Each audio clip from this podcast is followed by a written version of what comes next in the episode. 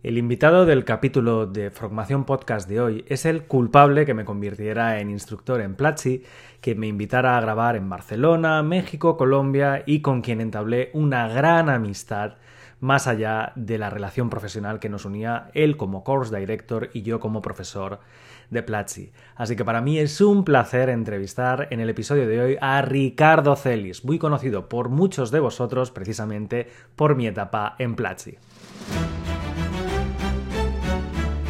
Formación Podcast. Capítulo 87. Entrevista a Ricardo Celis, el programador y empresario que nunca para de aprender.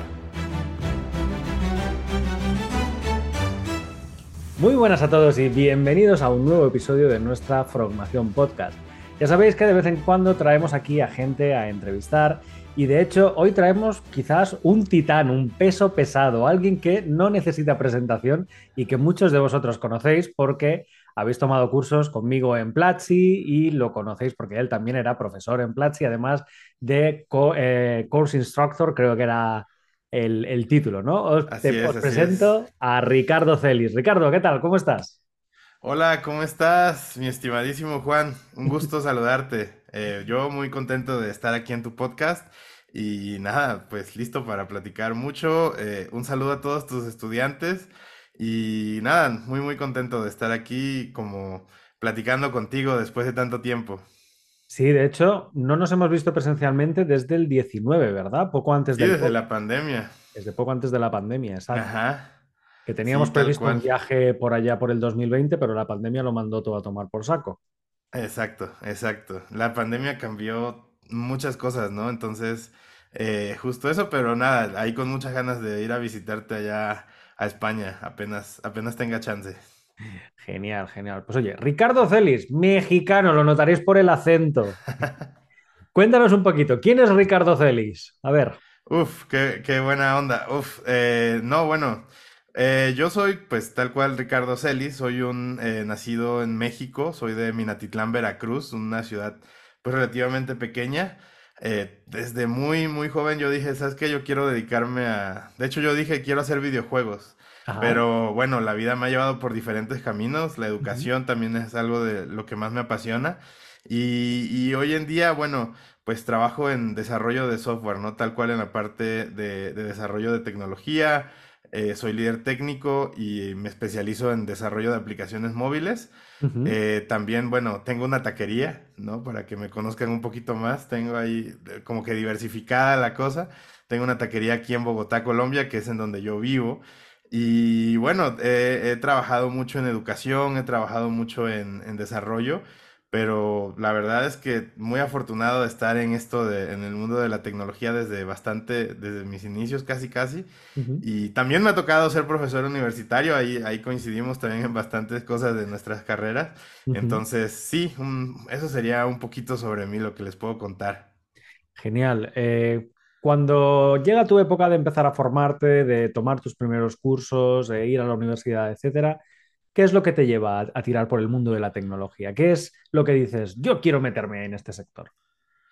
Uf, buenísima. La verdad es que yo, yo era muy metido en, en podcast, de hecho, y en, y en todo el mundo de, como, digamos, a mis dos, entre 12 y 14, había una, un programa que se llamaba Nerdcore Podcast. Ajá. Déjame que mi gato se subió al escritorio. Tenemos invitado especial. Y, por ejemplo, en ese podcast, pues fue, fue muy pionero, ¿no? En, en español. Y este. Y. Y el. Como el host que pues existía en ese momento era muy metido en emprendimiento. De hecho, fueron los que hicieron Atomics BG y varias cosas de desarrollos. Eh, entonces, este, bueno, eso, ¿no? Desarrollos web, fueron muy pioneros en, en todo México y ahí estuve aprendiendo mucho de lo que existía, ¿no? De lo que, digamos, todo el mundo que, que estaba alrededor de esta creciente área de páginas web, de aplicaciones móviles, ¿no? Y desde ahí yo dije, ¿sabes qué? Eso a mí me gusta. A mí siempre me, me, llamó la atención programar desde que lo descubrí y entonces ahí hemos trabajado pues bastante y nos hemos mantenido en esa, en esa línea. Yo creo que ya, o sea, entre enseñar y programar, ahí, ahí va a ser mi carrera y pues lo que, a lo que mande. De hecho, eh, como latinoamericano, ¿opinas que era difícil eh, conocer acerca de estos términos, de estos, de estos temas, de que la gente pues no sabía muy bien que existían esta, este tipo de carreras y que pues eh, igual ese desconocimiento también llevaba un poco a la incertidumbre de decir, oye, si me meto a programación móvil o a programación web, ¿voy a poder ganar dinero o voy a encontrar una empresa en la que trabajar? Sí, total. O sea, pues aquí más que latinoamericano, o sea, era una etapa muy early para todos, ¿no? O sea, realmente solo la gente que, que ya trabajaba en las industrias de desarrollo tradicionales, digamos, pues uno sabía que pues los bancos, eh, las grandes empresas, que todo esto necesitaba desarrolladores de software. Eh, uno sabía que los videojuegos, por ejemplo, necesitaban desarrolladores de software. Pero yo creo que lo que más pasaba, sobre todo en ciudades un poquito más remotas, y estoy seguro que eso pues nos pasó en todos lados, es que el, uno no sabía que podías entrar a esas empresas, ¿no? Entonces ahí es donde justo el internet y el aprender en línea nos ayudó mucho, o al menos en mi caso, a darme cuenta que, bueno, pues si yo sacaba este set de habilidades, pues iba a lograr conseguir ese empleo, ¿sabes? O iba a lograr tocar estas puertas también, como simplemente siguiendo, en, además en esa época era más fácil. Eh, yo me acuerdo que para mi primer trabajo, en, en Platzi yo lo que hice fue mandarle, contestarle un post en Facebook al CEO. Entonces, eh, ya él me puso en contacto con una persona que estaba haciendo todo el reclutamiento. Entonces, era increíble, ¿no? Era, era una época mucho más de, de cercanía con, con todas las personas, eh, porque no era algo masivo. Pero ya, o sea, si tenías internet, eh, podías lograrlo. Y creo que ahí fue donde yo también aproveché ese momento, ¿no? Ya. De hecho, es curioso porque yo me acuerdo que mi primer viaje a Latinoamérica fue el año 2017, que me invitaron a dar una charla en, en una universidad de Bolivia. Mm, Nadie, nadie, nadie del público se imaginaba que te podías ganar la vida como desarrollador de videojuegos. wow, O sea, qué loco. Sí, sí, sí. O sea, para mí era algo normal porque yo, a ver, llevaba, llevaba cinco o seis años ya en la industria de los videojuegos y, y había tenido el placer de poder eh, dar clases o dar formaciones a empresas gordas, ¿no? Como Square Enix o Ubisoft, entre otras. Eh, que la gente de allí, imagínate, no supieran que era un trabajo, a mí me, Sí. me causó impresión de decir, hostia, eh, aquí hay mucho potencial, porque potencial lo hay, pero hay mucho desconocimiento de lo que se puede, ¿no? Y entiendo que eh, era un poco en esa línea, ¿no? Lo que te ocurrió a ti también.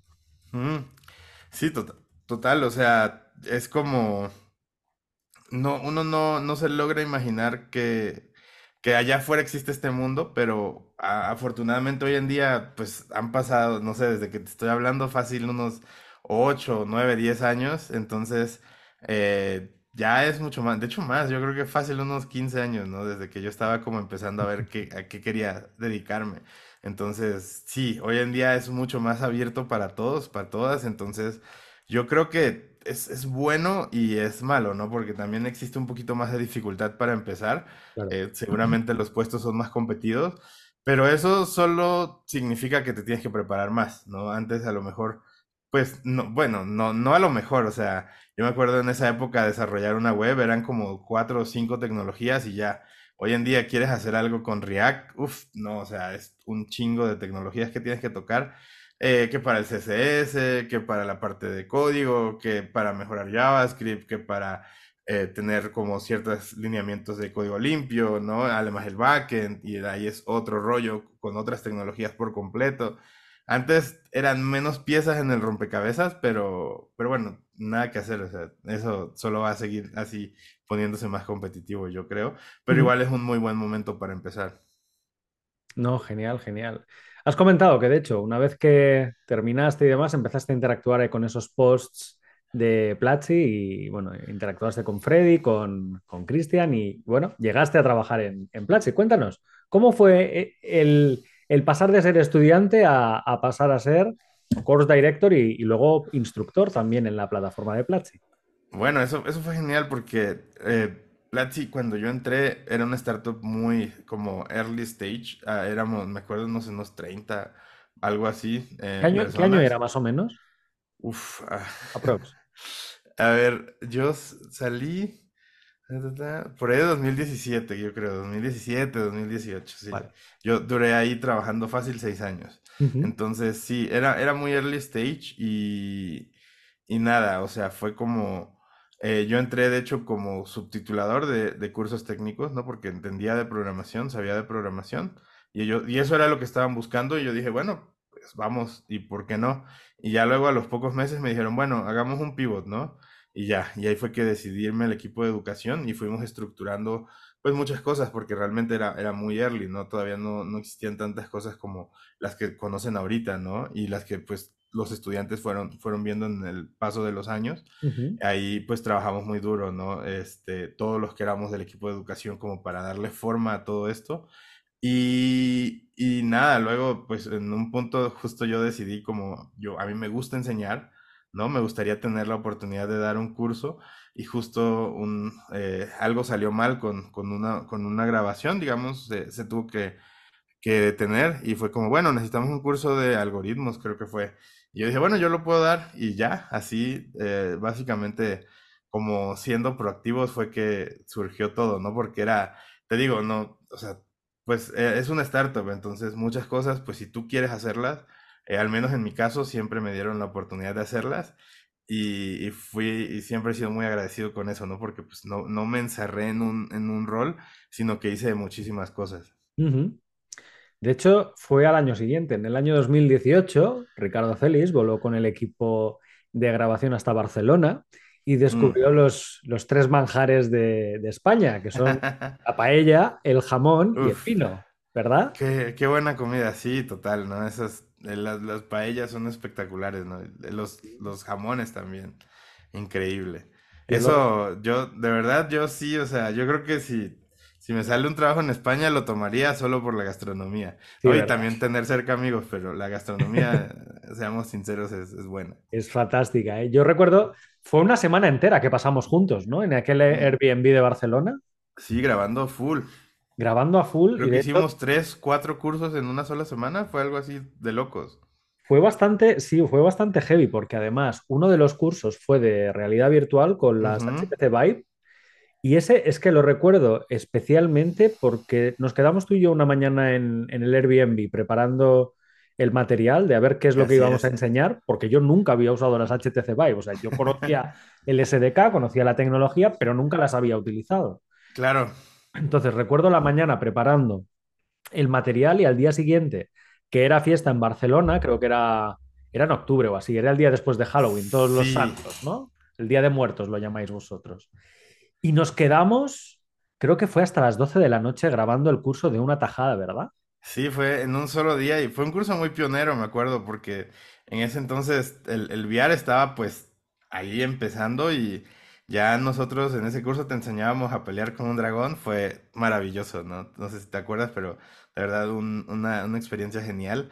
Y, y nada, me alegra ver también, o sea, que tú que, pues, sigues enseñando y, y sigues enseñando esas tecnologías como que son tan importantes para que pues las personas acá y allá puedan ir aprendiendo a, a estar como pues en lo que es el límite, ¿no? de, de la tecnología. Me acuerdo que cuando grabamos eso, eh, pensar en un curso de realidad virtual era muy loco, ¿no? Era, era un momento además donde todavía los dispositivos eran caros, no estaban Mm, extendidos, había mucho cable, mucha parafernalia. Yo me acuerdo que hice la broma que parecía, parecía sacado de la película de Matrix, ¿no? Con el cable colgándome claro, todo por acá atrás. Sí, sí, sí, sí, era... Fue, una aventura muy divertida, ¿eh? Yo la recuerdo Fue muy, muy chévere, muy chévere. De hecho, todavía hay alumnos que, que me escriben después de tantos años, oye, Juan Gabriel, tomé aquel curso tuyo de VR en Platzi, ¿no, no has sacado otro? ¿No tienes otro? ¿O ¿Por dónde puedo conseguir investigando esa línea? Por tanto, imagínate, después de seis años, ¿no? O cinco o seis Qué años. loco. Sí, sí. Sí, claro, el curso debe seguir vigente. Sí, no, además, el SDK tampoco ha cambiado tanto, es decir, lo que se enseñaba en aquel curso todavía, todavía es vigente. sirve. Hmm, Sí, sí, sí, sí, de sí. acuerdo. Luego, al, al poco tiempo, fui yo el que viajé primero a, Col- a Colombia y luego a México, ¿no? Sí, primero a Sí, Colombia y luego a. México para grabar más cursos. En este caso creo que eran de Swift, algunos de Unity y, y demás. Cuéntame, tú que siempre has sido mi course director, no he tenido otro que no haya sido tú allí en plan. Eh, ¿cuál es la experiencia desde el otro lado de la barrera? ¿Qué decidiste para fijarte, por ejemplo, en mí para grabar un curso ¿Y, qué por qué dijiste, no, hay que repetir? ¿Sabes que en frogamesformación.com tenemos más de 180 cursos en temáticas tan diversas como matemáticas, desarrollo de videojuegos, de aplicaciones móviles, business intelligence, blockchain, inteligencia artificial o análisis de datos, entre otros? Si todavía no nos conoces, visita la web frogamesformación.com y verás la gran cantidad de cursos que tenemos, organizados en rutas temáticas, del desnivel más fácil hasta el nivel más complicado, y a cada curso que completas te entregamos un certificado blockchain que puedes añadir a tu perfil de LinkedIn con apenas unos pocos clics y así demostrar a futuros recruiters todas las habilidades que has aprendido y adquirido con nosotros. Apúntate a cualquiera de nuestros cursos en frogainsformación.com y sube de nivel tus habilidades con nuestra formación online. Y ahora vamos a seguir con el episodio del podcast de hoy. Comentábamos que precisamente habíamos pasado varias etapas juntos en Barcelona, luego en, en, Colombia, en México y demás. Y me pica la curiosidad, ¿qué fue lo que te llevó a decir, mira, este chico vale la pena que grabemos un curso con él allá en Barcelona? Y luego, ¿qué es lo que pensaste para repetir una segunda y una tercera vez? Porque entiendo que la decisión la tomabas tú, ¿no? O, vuestro equipo. Sí, claro. No, eh, eh, yo definitivamente, o sea, ahí realmente es, eh, es una combinación de, elementos, ¿no? Por ejemplo, es el feedback de los estudiantes, súper importante, pero también llega a ser un poquito más en el sentido de que hay que ver todo, ¿no? Por ejemplo, en, en, tu caso, pues eras muy, eres muy buen profesor. Eh, pero digo, o sea, digo en ese momento porque pues la expresión, la forma de preparar los temas y básicamente nosotros evaluábamos todo eso, ¿no? Constantemente con esa primera, segunda grabación y ya una vez encontrábamos buenos profesores, pues obviamente, o buenas profesoras, íbamos a querer repetir constantemente, ¿no? Eh, hay, hay gente muy buena, muy talentosa que de pronto no lo logra frente a cámara y estoy seguro que te ha pasado, ¿no? Gente que es súper inteligente, o sea, no, no, una cosa no es como que, como que quita a la otra, pero hay gente que pues se le da eso de estar frente a cámara, de explicar los conceptos, ¿no? De, de agarrar y como que separar un tema eh, complejo en temas que sean mucho más simples de entender. Y justamente yo creo que eso es algo que tú tienes, entonces es algo que nos gusta, o a mí personalmente me gusta mucho en las personas de las que aprendo, entonces son como, es gente con la que voy a querer volver a trabajar. Y también es como algo que yo mismo busco hacer en mis cursos donde soy profesor, ¿no? Es como que, que las personas se mantengan entretenidas, que las personas se mantengan como enganchadas y que al mismo tiempo pues estén aprendiendo cosas ya sea simples o complejas, pero que para ellos sea básicamente como lo más eh, memorable posible, ¿no? Un poquito. Tú, aquí yo te regreso a la pregunta, ¿tú cómo lo haces ahora en tu propia plataforma? ¿Qué buscas eh, en las personas que pones frente a cámara o que, o que están dictando un curso? Yo, de hecho, a ver, eh, de entrada no suelo cerrar la puerta a nadie que tenga las ganas o la motivación de querer enseñar. Claro, igual allá. Sí, muchas veces son ellos mismos que me dicen, oye Juan Gabriel, te conozco de tu época en Udemy o en Platzi, eh, te vengo siguiendo, me gusta lo que haces, me gustaría enseñar como tú, me gustaría crear un curso online. Eh, les hago un poquito de coach en el sentido de que les digo, bueno, antes de ser profesor online, ¿te has grabado alguna clase? ¿Te has escuchado? ¿Te has visto? Porque hay gente que cuando se ve en cámara no sabe qué decir, se queda bloqueado. Sí, sí, eso pasa. Entonces, pasan una primera prueba muy fácil. A partir de ahí vamos sacando feedback y si ven que realmente pueden sacar un producto adelante, lo sacan. Y tengo otros que en un año siquiera han podido terminar su primer curso. Por tanto, al final yo les doy el voto de confianza, ya te digo, no cierro una puerta nunca a nadie y al final todo cae por su propio peso. Si ellos mismos son capaces de sacar el producto adelante, nosotros les ofrecemos, de hecho, más ventaja económica que, las otras plataformas, porque al final ellos se llevan el 70% de la venta y nosotros solo nos quedamos un 30% que sirve para cubrir costes y, poco más. Y además, cuando los cursos entran en el modelo de suscripción, van por revenue share, es decir, cuanto más se consume un curso, más de los beneficios generados por la suscripción van para ese profesor. Por tanto, es un modelo que escala por su propio peso. Los profesores que son buenos, con buen material y con, claro, van a destacar más destacan más, ganan más y están más satisfechos. Es, es bastante simple. Ok, genial. Gracias, gracias por eso. Ah, bueno, sigamos, que aquí eh, tú, eres el que... Espero, de hecho, un curso tuyo, ¿eh? Ah, no, a la orden, a la orden. Ahora que has sacado tú la pregunta, no te vas a librar, no te vas a Estoy trabajando en contenido de React Native y, sí, de una. No, genial, genial, me gusta, me gusta, tecnologías híbridas. Eh, bueno, has dicho que habías pasado seis años en total en, en Platzi, pero llegó el momento sí, más o menos. de emprender y de hecho has emprendido por partida doble. tienes tu propia taquería por un lado y te has metido en el sector tecnológico. Siendo que estabas un poco allí en la cima, en la parte más interesante de tu carrera en Platzi y demás, ¿qué te pasa por la cabeza para decir, voy a abandonarlo y me voy a tirar a la piscina? No, bueno, es, es complejo, pero la verdad es que yo, yo soy una persona muy, pues, cambiante y, y si bien como había cambiado mucho de roles y todo, pues también ya sentía que eh, estaba con la espinita de trabajar en tecnología, ¿no? Y, de hacer mis propias cosas. Y ahí, pues, eh, si bien yo también, eh, todo bien, o sea, con Platzi fue genial, me sigo llevando con todos ellos y este, ahí todavía he alcanzado a grabar más contenido. pues la verdad, yo ya sentía estas ganas de, de poder crear mis proyectos, ¿no? Y ahí fue donde se me metió en mente esto de hacer una taquería aquí en Bogotá. Y ahí vamos, dándole full, este, ahí este, si quieren saber dónde está, escríbanme en Twitter y les paso el dato, pero realmente... Puedes, pues, decirlo, puedes decirlo sin problema. No, es que, bueno, eh, estamos en Usaquén, en la calle 120A, número 640. Eh, muy buena, o sea, auténtica gastronomía mexicana. Y justo, pues tenía muchas ganas de emprender, como de crear un proyecto. Eh, también, bueno, en Platzi, pues ya, quieras o no, a mí me gusta mucho, digamos, como, como hacer ciertas cosas que de pronto ya por la escala o el tamaño no estaba como logrando hacer. Entonces sí, también ya estaba pues seis años y medio, seis años, ponle, pues estaba también ya con ganas de probar nuevos, nuevas cosas, ¿no? De, hacer nuevas, eh, digamos, labores que fueran completamente distintas. Y también tenía ganas de, de, empezar en un lugar con toda esa experiencia que yo adquirí en Platzi, que fue un montón yo aprendí un chingo ahí y definitivamente, o sea, es como todo esto que aprendí me va a servir mucho para irme a otro lado y empezar desde cero, pero con todo este conocimiento, ¿sabes? Porque yo empecé en Platzi a los 24 años y quieras o no, pues eh, fue para mí full aprendizaje, ¿no? Y es algo con lo que siempre voy a estar agradecido. Entonces, el, el cambiarme para mí fue agarrar toda esta experiencia, tener un lienzo en blanco y empezar de nuevo. Y justo me fui para una fintech. Eh, estuve bastante tiempo, de hecho, sin buscar, enfocado en la taquería. Y una vez ya la taquería quedó andando, eh, que es un montón de trabajo abrir un restaurante. Uf, eso da para como 5 o 10 podcasts más, fácil. Eh, pero pues de emprendimiento y negocios más tradicionales, ¿no?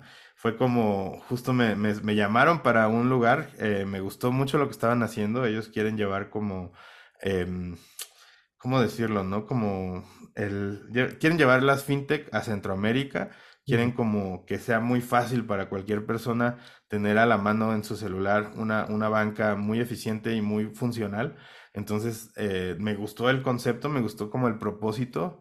Eh, definitivamente está muy, muy chévere. Centroamérica es una región que, por ejemplo, recibe mucho eh, remesas, ¿no? Que es como le llamamos a estos a estas transferencias que les hacen sus paisanos desde Estados Unidos a, a, México o de Estados Unidos a Guatemala, ¿no? Todo esto.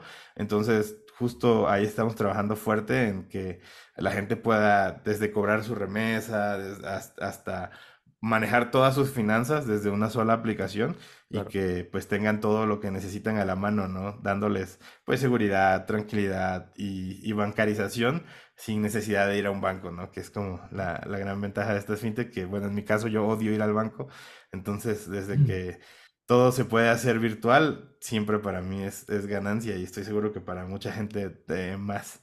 Y, y ahí pues estoy poniendo a prueba todo lo que aprendí en estos años de management, todo lo que aprendí de enseñar, todo lo que aprendí de trabajar como con desarrolladoras, desarrolladores, pero también ya estoy metido directamente en el producto, soy líder técnico, ¿no? Entonces ya ahí pues estoy mucho más de cerca con el código que antes, estoy mucho más de cerca con con las cosas que sí funcionan, que no funcionan, con desvelarnos porque hay un pase a producción y encontramos bugs y pues hasta que no resolvemos los bugs no podemos irnos a producción. Eh, básicamente todo lo de continuous delivery, continuous integration, Eh, yo di un curso, de hecho, en Platzi de, de todo esto de tracing, este, eh, con New Relic, observabilidad, que le dicen en, en español. Ujú. Y justamente aquí pues estamos, tenemos un stack de observabilidad con otra herramienta que es Datadog, pero es brutal porque es como, claro, todo lo que yo enseñaba teóricamente ahora lo estoy viviendo prácticamente y eso para mí no tiene precio, o sea, es genial. De las tres etapas, ¿con qué te quedarías? ¿Con la etapa de, de Platzi, con la del restaurante o con la de ahora trabajar en una empresa tecnológica? Uy, qué pregunta tan difícil porque, o sea, yo creo que si no hubiera sido por Platzi no estaría trabajando en esta empresa tecnológica, ¿no? Entonces... Eh, sí, yo sí creo que la, la- la formación es muy importante, entonces si tuviera que elegir me quedaría con, con la etapa de Platzi, ¿no? Como por, solamente por lo que me dio y estoy seguro que todavía se vienen más cosas a nivel de tecnología, así que esa parte todavía no, no la veo como, como que ya haya llegado a su cúspide, ¿no? Apenas estoy, estoy empezando esa carrera, ¿no? De hecho, dato curioso, eh, yo no me imagino grabar un curso en Platzi sin ti. Es algo que me ha pasado por la cabeza, te lo juro, eh, que si alguna vez me llega un mail de, oye, Juan Gabriel, ¿quieres grabar un curso de bla, bla, bla con Platzi? Hostia, yo creo que diría que no, Sí, claro, entiendo. ¿sabes? Porque vivir contigo era una experiencia, o sea, Sí, total. para que la gente lo entienda. eh, Ricardo y yo conectamos desde el primer día, que cuando justo llegué a Barcelona me vinisteis a recoger, fuimos a cenar por allá, me recomendasteis así, eh, me, me pedisteis recomendación de algún plato así español. Sí, Y claro. desde el primer día, eh, bromas para arriba, bromas para abajo. Las veces que hemos coincidido hemos sido como hermanos, literalmente. No, muy alegre, sí, total, es, es increíble, ese, ese bonding me, me parece genial, o sea, al final, sí, o sea, yo, yo sí siempre me esforcé por hacer que la experiencia de, de mis profes eh, fuera muy buena, pero contigo, pues ya cuando uno conecta, ¿no? A un nivel un poquito más de amistad, pues ya la cosa es diferente, porque entonces como, no, vámonos a- por un ramen o vámonos por Es esto, que era brutal porque decía, ¿qué cenamos hoy? ¿A ti qué te apetece? Ah, esto, pues esto, o por lo otro, lo otro. Sí, sí, Yo sí. recuerdo el ramen, lo recuerdo en Colombia, Ah, buen nos ramen, ¿eh? picamos a ver quién, Picoso. quién le echaba más picante de los dos. Sí, yo no puedo creer que te hayas puesto a competir con un mexicano Era un ahí. mexicano, Va- valiente, valiente. Sí, incluso sí. unos tacos, ¿recuerdas? Que venía el Mm, picante claro. en un cuentagotas que me dijiste, échate solo una gotita. Sí, sí, Y sí. tú mismo te no enchilaste con los putos tacos, ¿te acuerdas? Sí, claro, total, cómo no. Bueno, ahora iríamos a mi taquería, pero, Por pero sí. Ahí cuando vengas, ya sabes, y seguro cuando vayas nos vemos. Pero sí, eso, a mí, a mí, digamos, en, en esa etapa siempre me gustó mucho como, como te digo, ¿no? O sea, que los profes no solo vinieran a grabar, sino que tuvieran una experiencia alrededor de eso. Y eso me dejó en, en, en varios casos muy buenas amistades. eh, que pues nada, o sea, son, son amistades que perduran más allá del trabajo.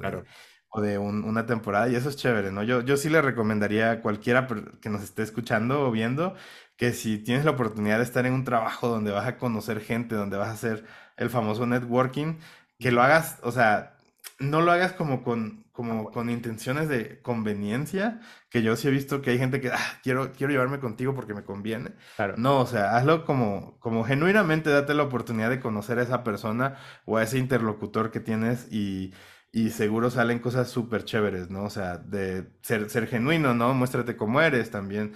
Y, Claro. y si no se da, pues no se da también. tam- No, no, no, no, no, hay que tiene que ser a fuerza. hecho, Pero, pero miraba, para atrás porque, bueno, ves que por aquí tengo muchísimas fotos de Claro. todos mis viajes y tal. Tú estás aquí, mira. Qué genial. Este de aquí, voy a cogerlo, eres tú.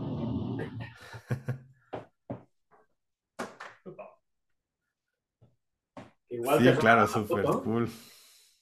de Platzi Bogotá.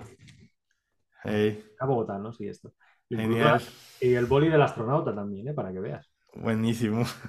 Sie- Qué Siempre sales chido. en todos los episodios del podcast, sales tú, para que veas. Ah, mira, por fin me conocen entonces. Ya le pueden poner una voz a la foto. No, de hecho, es más, es más. Muchas veces eh, que hemos posteado alguna foto juntos o tal, o yo me he encontrado a alumnos por la calle me he tomado una foto con ellos, me han dicho, ah, tú conoces a Ricardo Celis, el, el profesor de Platzi y tal, por tanto la gente te pone cara y, y te asocia a que tú y yo tenemos muy buena relación, tenemos muy buena No, y sí, total. Eso es súper chévere. No, no, la verdad es que es, es toda una experiencia poderte dedicar a la formación y Sí, es genial. y Es disfrutarlo. que sí, o sea, yo, yo siempre desde chiquito he tenido esa, esa espinita de, o sea, a mí no, no me costaba nada enseñar, ¿no? Ah, mira, así se hace una división, o así se hace esto, o pasar a exponer, ¿sabes? Siempre, sí, hay algo que definitivamente desde, desde joven ya le tenía ganas a eso, de, de, enseñar. Y, y yo creo que es algo que se nota, ¿no? Cuando alguien enseña con pasión, eh, o cuando alguien enseña un poquito más como, ay, me tocó hacer esto y lo estoy haciendo ahí a ver qué sale, se nota, o sea, sí. ¿Tuviste alguna mala experiencia en la formación? O sea, durante tu época de estudiante. Sí, sí, sí, tuve varias, ¿no? Pues sí, tuve, tuve varias así, este, me acuerdo que yo una vez estábamos con un profesor de, y yo estaba como checando, ¿no? Y hay- hay profesores que, digamos, les, se les va, ¿no? Se nos va a todos, porque yo también soy profesor y fui profesor. Entonces, eh, me acuerdo que había profes, ¿no? Pues checaba, checaba con un amigo, es como, ah, profe, que creo que se le fue en, en tal paso, ¿no? En la ecuación o algo así. Y normal, bien, gracias, ¿no? Chido, todo bien. Y había profes que no lo tomaban tan bien. Me acuerdo que una vez un profe fue como, no, que, este... Yo le dije, profe, es que le salió mal, eh, ahí tiene un errorcito, siempre con mucha educación. Y este, yo, no, es que tiene un errorcito, o, o no sé si yo estoy mal, pero mire, chequemos, ¿no? Vamos, pum, revisamos. Y era como, no, es que tú te crees mucho porque estás en el club de robótica y que no sé qué. Y yo, pero, ¿de qué me estás hablando? O sea, solo, solo quiero que chequemos ahí la, el- el- lo que tenemos, ¿no? Y sí, o sea, me acuerdo que esa persona pues se desesperó, no sé, o sea, se equivocaba mucho y, y al final fue como, no, bueno, el, el jefe de carrera, digamos, el jefe de área me terminó diciendo, no, no entres a esa clase, todo bien, toma tu, tu 100 y, y chao, para, porque pues de plano no, o sea, el profe como que no recibía el feedback, ¿no? Y ahí fue como, fue muy chocante eso. Y también, bueno, normal yo, este, a- cuando, cuando sentía que no me estaban como que compartiendo todo el conocimiento que yo, que yo esperaba, digamos, una materia viendo la el, porque en la, en la universidad pues te dan lo que tú deberías aprender, ¿no? Se supone que esto es lo que debes de ver o debes de saber al finalizar este semestre de, de esta materia. Entonces, si yo sentía que no, me metí a investigar más y ya, ¿no? También no era mucho de echarle culpa a los profes, sino de, de hacer algo. Y, y sí, pero esa experiencia sí me acuerdo mucho porque fue como, pues yo, o sea, uno dando feedback en buena onda y, y no, fueron como que no, bueno, pues ya terminé sin ir a la clase y ahí tenía otra hora libre en la universidad. No, no, ya, ya. Yo, de Sí, hecho, eh, yo tuve un caso muy parecido, pero en mi época de profesor en la universidad. Y es que, como yo ni soy doctor, ni soy catedrático, ni estas tonterías, uy, claro, eh, no podían soportar muchos profesores de la universidad donde daba clase que tuviera tanto éxito online. Me tenían tirria, me tenían manía, claro. incluso inventaban noticias sobre mí, para que te hagas una idea. Sea, Fake news. sí, totalmente, totalmente. Ay, no, Eh, brutal, brutal porque te lleva un poco a la idea de que la formación universitaria al final es elitista, es eh, retrógrada y es encapsulada. Es decir, Sí, cualquier innovación, cualquier cambio, cualquier mejora la ven como un ataque directo. sí. Y yo, y fíjate que yo ya, pues en mi postura es que no compiten, o sea, Una cosa son las universidades y sirven para lo suyo, o sea, yo tengo amigos buenos de la universidad que seguro si, no sé, me encontrara, digamos, en una necesidad así grave de buscar trabajo, pues yo les, les tocaría la puerta y es gente que me conoce y que me va a dar como buenas referencias en su trabajo, ¿no? Ujú, O yo tengo amigos como de, en general, conocí mucha gente, aprendí mucho, este, sobre todo en la parte social, en la parte que, que me ha hecho ser un muy buen manager hoy en día. Y este, y, bueno, no, no- uno no aprende todo, ¿no? También la realidad es que lo técnico es más probable que quede deprecado o que quede atrasado rápidamente. Y es, es triste, pero es real, ¿no? Entonces, eh, hay que sacarle el jugo a las cosas buenas y seguramente vas a tener, yo me acuerdo de profesoras y profesores increíbles a los que les aprendí mucho más. Me acuerdo de mi maestra de cálculo y no solo es que le haya aprendido cálculo a, a la profe Yebra, sino que además también aprendí mucho de cómo pensaba, ¿no? De cómo analizaba las cosas, de cómo, de cómo era su actitud un poquito hacia la vida, ¿no? Y son pues estos, estos roles que luego uno termina teniendo de, eh, en general, ¿no? Me acuerdo de también un, un, ingeniero que era el jefe de carrera también, pues yo lo veía ahí, quieras o no, tomar decisiones y pues uno aprende de eso, ¿no? O, el que fue el asesor del club de robótica, todas estas personas dejaron algo. No me dejaron algo que técnicamente me sirve hoy en día, pues no realmente, porque lo que aprendí pues ya quedó un poquito atrás, ¿no? Hasta, hasta en matemáticas, hoy en día todo lo que aprendiste lo puedes hacer con un Wolfram Alpha, si quieres, y está bien, pero, pero más allá de eso, o sea, me acuerdo que una vez la profe de cálculo me puso a hacer una demostración de por qué esto era esto, tú sabes, es así matemáticas puras y yo era un ingeniero mecatrónico, no era un matemático, entonces el simple hecho de que me retaran así, pues también te va despertando algo, ¿no? Eso fue total. Y lo técnico, pues lo sigo aprendiendo por mi ritmo, ¿no? O sea, por ejemplo, ahorita que estoy trabajando con React Native, me toca aprender Swift y voy a ponerme full a aprender Swift. Entonces ahí espero, espero que me llegue el acceso a la plataforma tuya para aprender Swift. No, claro, y además justo ahora estoy terminando de grabar el curso de iOS 17. Excelente. estoy pasando fantásticamente bien, estoy disfrutando como un enano. ¿Cuándo sale? Porque quiero, ya quiero tomarlo. Yo creo que saldrá la semana que viene. Lo voy, a titular aprende, aprende Swift o Aprende iOS en 50 días. Ok. Porque vamos a hacer 50 apps. Wow. literalmente.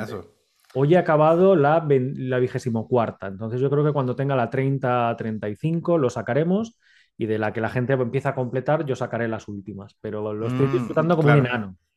Qué chévere. no, tengo eh. que aprender Swift porque en el trabajo todos somos React Native y, y cuando sale algún clavo, dijeran allá, un problema como en algo nativo de la aplicación en la parte de Swift, nos toca conseguir a alguien de afuera para que venga y nos eche la mano, ¿no? Entonces fue como, no, no, no, tengo que aprender esto y... pues mira, vamos a hacer un win-win. Yo te voy a dar acceso a nuestra ruta de Swift y tú vas a grabar un curso de React Native para nosotros. me parece? Sí, sí, me parece. Eso es un win-win, ¿eh? Es un win-win total. Genial, genial, genial. Oye, eh, planes para futuro. ¿Qué opinas? ¿Vas a seguir con, con la empresa tecnológica? Eh, quieres volver a innovar y cambiar de sector, porque tú eres una persona que, lo has dicho, eres inquieta. Y, Soy inquieto, sí. Y yo, yo me identifico mucho contigo porque muchas veces te lo he dicho, yo considero que más de tres años en una empresa son excesivos. Que está el que entras y aprendes, el que te nutres y llegas hasta tu máximo esplendor, y luego a partir del tercero en el que empiezas a sentir que te falta algo y que necesitas un chute nuevo de adrenalina. Total. Total, de hecho, ¿qué opinas tú? Uf, sí, total. Yo a cualquier persona, pues se me han acercado, ¿no? Yo todavía tengo contacto con mucha gente, por suerte, y como de, de estudiantes y así, siempre, o sea, si llevas tres o cuatro años en un mismo lugar y, y de verdad, o sea, quieres, quieres seguir creciendo, ese es el tiempo límite, o sea, máximo cuatro años si te la llevaste calmado o calmada, pero hasta dos años está bien, ¿no? Porque ya aprendiste, ya probaste cosas, ya hiciste cosas, ya cambiaste y y, cada empresa nueva es una hoja en blanco, o sea, es un lugar nuevo para, para triunfar, como para, para destacar, ¿no? Entonces, eso es bastante chévere, al menos así lo estoy, lo estoy sintiendo yo. Y el, el, y sí, seis años es mucho, ¿no? El, ya, pero pues también hay gente que le gusta, digamos, la tranquilidad, y en mi caso, pues yo estoy muy, muy, muy a gusto, muy tranquilo eh, eh, en Platzi, ¿no? Entonces también, o sea, siendo, siendo realistas, si a ti te gusta la tranquilidad, pues también se vale, ¿no? Quedarte donde estás. No, a ver, son, son posturas diferentes. Yo, de hecho, claro. siempre digo que no sería capaz de volver a trabajar para nadie. Pero es que no, no, sería capaz, ¿eh? Te lo digo. Sí, total. Yo, sí quisiera esa libertad, pero todavía me falta. Yo, yo creo que contestando a tu pregunta de qué sigue, yo, yo esperaría que una empresa mía de desarrollo, ya sea de software puro o de, o de videojuegos, pero tengo que, tengo que hacer eso, ¿no? siempre he tenido la idea. Eh, pero, por ejemplo, en videojuegos, pues es muy difícil cuando le debes a un publisher, cuando le debes a, un jefe o algo, pues plasmar tus visiones creativas, ¿no? Entonces ahí sí, yo sí quiero hacer videojuegos, pero quiero hacerlos como, como yo quiera hacerlos. Entonces todavía no estoy en esa etapa donde me pueda financiar cuatro años de solo developer. Claro, no, eh, ¿sabes? Es, es un mundo donde mm, se pierde mucho dinero. Hasta que empiezas a tener tu primer producto y lo puedes lanzar cómodamente y como tú quieres, se pierde mucho dinero. Y si le va bien, ¿no? no hay garantía de que le vaya bien. Es, es, o sea, no hay, no existe. Entonces es como, es, sí, no, todavía no estoy en esa etapa para, para dedicarme a hacer eh, mi videojuego, pero pues mientras uno ahí se pone a pensar, ¿y qué haría? Me gustaría hacer algo así. Ahorita con AI estuve probando agentes de AI en Unity. Ahí estuve echando como unas líneas de código siguiendo unos tutoriales, como solamente para ver, ¿no? Y está muy cool porque básicamente puedes hacer que el NPC como que se conecta a estos endpoints y te contesta realmente, te contesta como realmente como una como si fuera un humano porque pues te interpreta lo que le estás diciendo, tú me entiendes bien, ¿no? Porque hago los, los dobles comillas, porque pues no es un humano, pero a mí eso me voló la mente y es como, ahí tengo ideas, seguramente alguien lo va a hacer antes, pero no importa, o sea, el, el chiste es hacer lo que, lo que uno quiera, ¿no? Sí, sí, no, de hecho, mira, también te voy a regalar la ruta de videojuegos, así también te haces los cursos de Unity que hay hay 22 cursos de Unity, imagínate. Estoy bastante atrasado, estoy bastante atrasado, sí. Buenísimo. Oye, qué chévere, me da gusto. Sí he revisado la plataforma y se ve, se ve buena, se ve buena. Le voy a meter ahí un ojo cuando me des los accesos. Sí, claro que sí. ¿Qué opinas, por cierto, de la plataforma, ya que lo comentas? Uf, no sé, dejemos eso, eh, dejemos eso para un segundo podcast, porque a mí me parece genial lo que hiciste de, de independizarte, porque pues tú tenías ya básicamente suficientes cursos como para hacer lo tuyo propio. Entonces, pues ya no dependías de Udemy o de nada. Y este, y pues sí hay, es, sabido, ¿no? Que de pronto no, no estaban teniendo como que el, mejor trato hacia profes. Y este, y me parece súper chévere. De hecho, este, cuando la lanzaste y todo, ahí te escribí, ¿no? Que, que felicidades y todo. Y lo mismo, ¿no? Buenísimo. No he visto cómo están los cursos, no, ahí sí debo ser sincero, pero ese curso de iOS, mira, apenas me des el acceso, yo comienzo a tomarlo así, todos los días, una o dos horas de estudio garantizadas y te dejo mi, te paso mi feedback, ¿no? Ahí de también, pues, de, lo que yo sé y qué cositas te podría sugerir y eso con todo gusto, ya sabes, que para eso estamos los compas. De hecho, ahora te voy a decir, porque va a ser de mis cursos más largos, ya te lo digo. ¿eh? Muy bien. Lleva, ahora lo estoy mirando, eh, llevo casi 300 clases, por lo menos 300 vídeos por lo menos, ¿eh? ¿Y tienes, por ejemplo, ya gente que te ayuda a editar y todo esto? ¿O sigues editando tú? Que me acuerdo que lo hacías tú. Acuérdate que yo no edito los vídeos. No, ah, ya tenías un editor. no, no, no, no, no, no. No edito los ah, vídeos. Ah, ya, sí, es verdad. Acuérdate que la única condición que te puse para grabar en Platzi, no me hagas grabar las cosas dos veces. Sí, es cierto. Porque me salen a la primera y a la primera se van a quedar. ¿Te acuerdas? Claro, yo aprendí, aprendí a trabajar con eso porque lo que hacía es que te daba el feedback antes de la clase.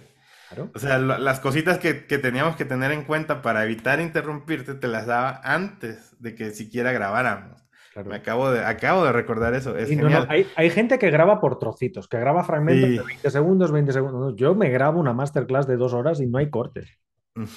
ya me acuerdo, ya me acuerdo. De hecho, ahora mismo el curso, tal cual lo estoy viendo yo ahora, lleva 34 horas de vídeo y 264 clases. Y voy por la mitad, por tanto será un curso de 60 horas. Imagínate. Fuerte, fuerte. Fuerte, pero bueno, por eso lo he titulado eh, Aprende iOS en 50 días, ¿no? Para que claro, con una hora al día o poco más cada día te lleves un pedacito y vayas fabricando cosas. Por ejemplo, esta mañana he fabricado un carrusel de imágenes que en lugar de utilizar el, slider nativo de iOS, fabricamos nosotros un slider en base a detectar movimientos, toques y demás. Por tanto, llegas a las tripas del, sistema operativo. Uy, súper chévere. Sí, sí, sí. Eso me gusta. Justo necesito entender cómo, cómo funciona un poquito por dentro Swift, cómo funciona todo esto de, ejecutar las apps. Entonces, buenísimo. De hecho, estoy muy metido en desarrollo móvil, eh, así full, ¿no? Es como que me, es lo que decidí eh, agarrarme. Entonces ahí estoy pues aprendiendo. Genial. Pues oye, Ricardo, llevamos casi una horita hablando y... ¿En serio? Wow. Te lo juro. Y cuando terminamos un podcast, siempre hay dos preguntas que suelo hacer a la gente que se conecta. Y es que, mm. nos recomienda, que nos recomiendes un libro que hayas leído y te haya gustado y una película o serie que también hayas visto y te haya gustado. Puede estar relacionado con el tema que hemos hablado hoy o puede ser totalmente libre. Así que tú mismo, recomiéndanos lo que quieras. Ok, buenísimo. Pues mira, el, la última saga de libros que me leí fue la de Dune. Está muy buena. No la he leído, pero sé que es buena. Sé que es buena. Sí, esa, esa, esa la, la recomiendo así eh, muchísimo, muchísimo, muchísimo.